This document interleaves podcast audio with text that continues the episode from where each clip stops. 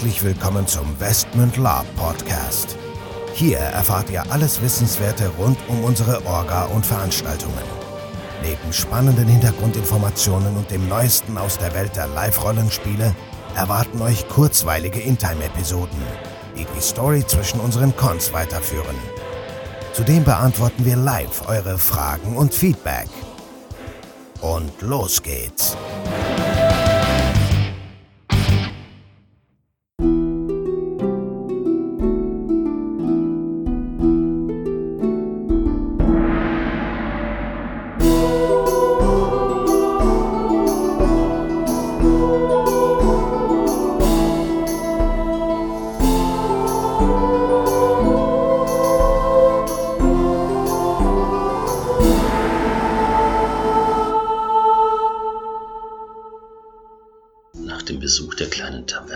Wegesrand machte sich Argon Grauwolf auf in Richtung Leerburg, um der Einladung Rodericks von Wolftal, dem Markgrafen von Leerburg, zu folgen. Anlässlich der bevorstehenden Krönung Jarek Moonstones I. lud der Markgraf all jene zu einem Maskenball ein, die mit guter Absicht dabei sein wollten. Außerdem versprach der Markgraf in seinem Flugblatt Speis und Trank und sogar für Musik sollte gesorgt sein, um diese Festlichkeit zu untermalen. Vorfreude auf das festliche Bankett hielt jedoch nicht lange, denn während der Reise wuchsen noch düstere Gedanken im Hinterkopf des alternden Söldners. Die Orks im Norden, pah! Ein unbekannter Feind im Inneren, der nach dem Leben von Yerick Moonstone trachtet. Das ist das, was mir Sorgen bereitet. Was hat sich der alte Knabe zu Schulden kommen lassen? Ja klar, er hat sich auf dem Weg nach oben bestimmt auch mächtige Feinde gemacht. Er ist ja nicht einmal vom adligen Blut. Was sagte der Regulator Ravendossa noch? Wenn, dann müssten es mächtige Feinde in den hohen Rängen des Adels, der Torgatkirche oder sogar in der Regulation selbst sein. Verdammt! Ich muss herauskriegen, was da vor sich geht. Diesen trüben Gedanken marschierte der Halbelf Argon Grauwolf weiter, um seine Freunde in der Taverne zum ehrlichen John zu treffen und diese von seinen Befürchtungen zu unterrichten. Währenddessen an einem anderen und viel düsteren Ort, versteckt vor dem Antlitz der ehrbaren und hart arbeitenden Bewohner Westmans, hockten zwei dunkle Gestalten im Schatten. Beide waren in lange Kapuzenmäntel gehüllt, so dass man ihre Gesichter nicht erkennen konnte. Und? Hast du das Gift? Hast du es bekommen? Jetzt zeig schon her. Und was ist mit dem Dolch der Gräfin von Elbenheim?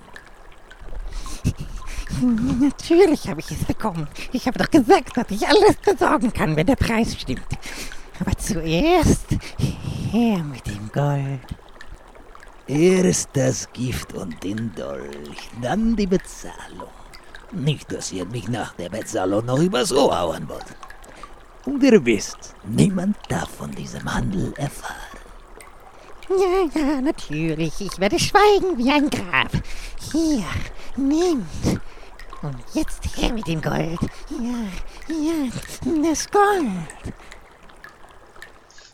Eine fellbedeckte, krallenartige Hand holte dann einen reich verzierten Dolch und eine kleine Fiole mit einer grünlich schimmernden Flüssigkeit hervor und überreichte diese der anderen Person, welche im Gegenzug ein kleines Säckchen mit Gold übergab. Gierig schnappte die Gestalt mit ihren rattenähnlichen Fingern nach dem Säckchen und fing sofort an, die Münzen zu zählen.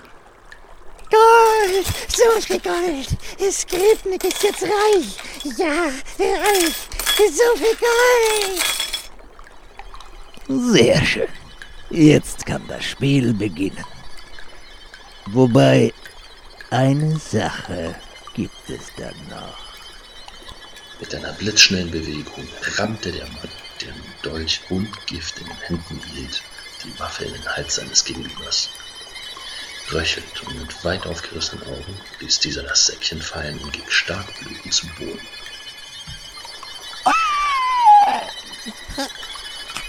Die geraumte Ratte! Bestrafen.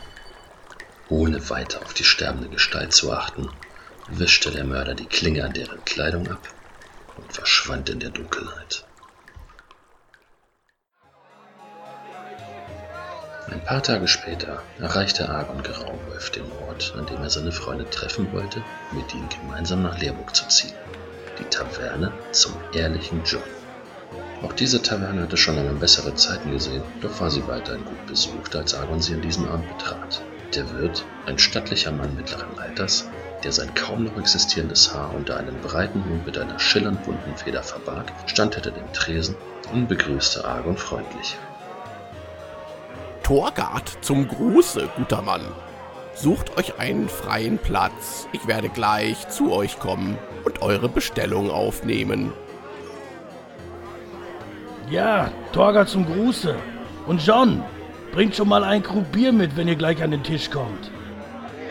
In dem Moment erhoben sich zwei Männer an einem der Tische und winkten Argon zu sich.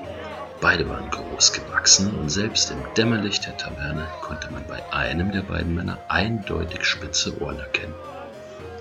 Es handelte sich bei dem Spitzohr um Amlokri, einem Waldelf, der sich besonders auf das Mischen von alchemistischen Tinkturen und der Heilkunst verstand. Der andere war ein Nordmann, in Leder gerüstet und mit Fellen bedeckt. Er hörte auf den Namen Brumbar und war eindeutig dem Kriegerhandwerk zuzuordnen, wenn man die Axt und den Schild betrachtete, die er ständig bei sich trug. Aaron Grauwolf, alter Freund, komm rüber, hier sitzen wir. Wir warten schon seit Stunden auf dich, alter Mann. Amlok, Brumba, kommt her und lasst euch drücken. Es ist gut, euch zu sehen. Neben den beiden Männern saß noch ein weiterer Weggefährte Argons am Tisch. Dieser entschied sich jedoch dagegen, sich zu erheben, als Argon an ihren Tisch gelangte. Hallo Athalion, mein alter Freund.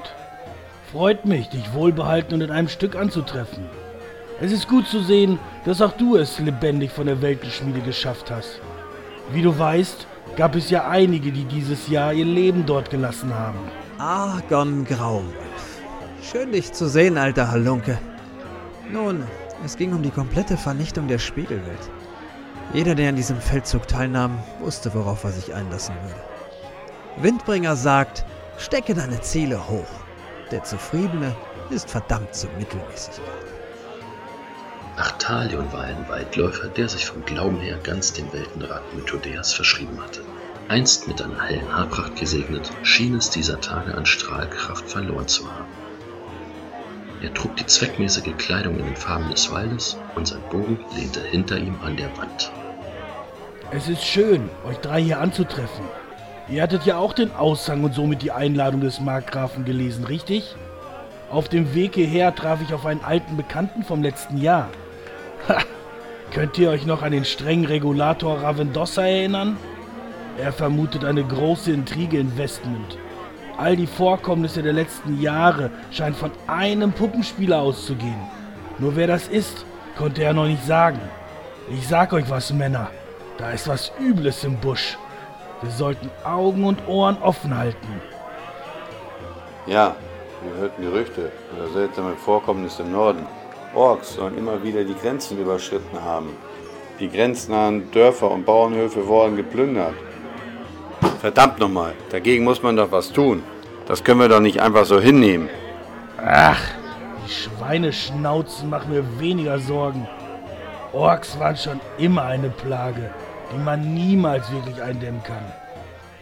Da ist noch was anderes. Etwas, etwas, etwas Düsteres. Nun ja, das eine sind die Orks, die die Wälder im Norden regelrecht umgraben und keinen Stein auf den anderen lassen. Aber wie meinst du das, etwas Düsteres, Argon? Vermutest du Schlimmeres in den Wäldern? Ja, ja, Argon, was meinst du denn? Sag schon, was meinst du mit etwas Düsteres als Orks? Ich glaube, ich weiß, was er uns damit sagen will. Die Orks sind nicht das Problem. Es ist wohl eher ein Feind, den wir noch nicht kennen. Jemand, der von innen heraus versucht, dieses Land durch kleine Stiche in den Bauch und Unterleib zu entzweien. Wir haben es doch letztes Jahr auf der Abtei Hohe Wacht und auch in dem Jahr davor in dem kleinen Dörfchen Schattental miterlebt. Dies hier ist alles erst der Anfang. Genau, Athalion. Jemand will bestimmt verhindern, dass Yerick Moonstone sich zum König erklärt und krönen lässt. Wenn wir in Leerburg ankommen, sollten wir auf alle Fälle vorsichtig sein, wem wir was sagen. Hier, euer Bier. Und wenn ihr nach Leerburg reist, solltet ihr stets auf dem Weg bleiben. Gestern erzählte mir ein Händler, der von Leerburg kam, dass sich eine Unmenge an üblen Gesellen abseits der Wege aufhalten. Er erzählte von Wegelagerern, ganze Räuberbanden und sogar Orks, die sich auf die Lauer legen würden, um brave Bürger zu überfallen. Er hatte jedoch Glück, ist so durch den Wald gekommen, ohne eine Schramme, ohne eine Goldmünze zu verlieren. Und der mutige Humboldt berichtete vor ein paar Tagen, dass er ein unmenschliches Heulen und Jaulen inmitten der Nacht vernommen hatte, als er sich zu seiner Ach, ich red schon wieder zu viel. Wohl bekommt's, möge Torgard über euch wachen. Und während die vier Freunde untereinander Pläne schmiedeten, wie sie gemeinsam das mögliche Komplott gegen Jarek Moonstone aufdecken könnten, trat eine dunkelhaarige Frau an den Tisch. An ihrer linken Seite trug sie offen ein Schwert. Gekleidet war sie in dunklem Grün, gepaart mit einer Lederrüstung aus tiefem Braun. Um ihre Schultern hatte sie einen braunen Umhang geworfen, der Wind und Kälte etwas abhalten sollte. Vielerorts hätte man diese Frau als eine wahre Schönheit bezeichnet. Seid gegrüßt, ihr Herren. Mein Name lautet Thalia. Thalia von Kurkum. Ihr seid auch auf dem Weg nach Leerburg? Auch ich will dort an den Festigkeiten teilnehmen. Wie wäre es, wenn wir gemeinsam reisen würden in diesen dunklen Zeiten? Thalia, ein wahrlich schöner Name. Setzt euch doch bitte. Gerne werden wir mit euch gemeinsam den weiten Weg nach Leerburg fortsetzen. Doch ich glaube, vor so einer langen Reise sollte man sich besser kennenlernen. Es ist immer ratsam zu wissen, wer mit einem reist, oder Brumba? Ich bin Emlik Rie, aber ihr könnt Emlik zu mir sagen. Und so lernten sich die Reisegefährten nach Leerburg und den dazugehörigen Maskenball besser und näher kennen, bevor es dann am nächsten Morgen gemeinsam weiterging. Doch die Zeiten der unbeschwerten Reise werden nicht lange anhalten, denn das Böse erwachte erneut in Westmid.